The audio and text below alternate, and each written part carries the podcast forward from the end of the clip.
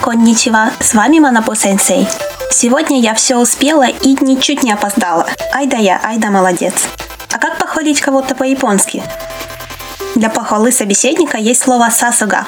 Слово «сасуга» можно перевести как «и следовало ожидать», на то он «и». Например, 冬なのに外でアイスクリームを食べるなんてさすがロシア人ですね。Он на улице зимой мороженое ест, на то он и русский. Разберем предложение. Фую – зима, нанони – несмотря на то, что. Сото – снаружи или улица, айскриму – мороженое, таберу – есть, нанте – это удивление, сасуга, что и требовалось доказать, росиадин – русский. 冬なのに外でアイスクリームを食べるなんてさすがロシア人ですね。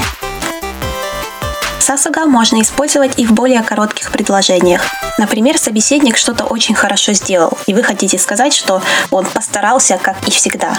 Предположим, вашего собеседника зовут Танака. Тогда будет звучать так – Сасуга Танака-сан. Или, например, а, ваш собеседник – это знаменитый врач. Сасуга Юмейна Иша десне что и следовало ожидать от известного врача. Сасуга можно использовать и с иронией. Сасуга Танака-сан, так-то и чичикан даке укуритане. Молодец какой Танака, всего лишь на час опоздал. Но будьте осторожны, японцы очень чувствительны к сарказму, и если вы не уверены, что собеседник ваш близкий друг, лучше не использовать слово «сасуга» именно в таком смысле. Слово «сасуга» добавит естественности в вашу японскую речь, поэтому обязательно попробуйте похвалить японского знакомого, используя это слово.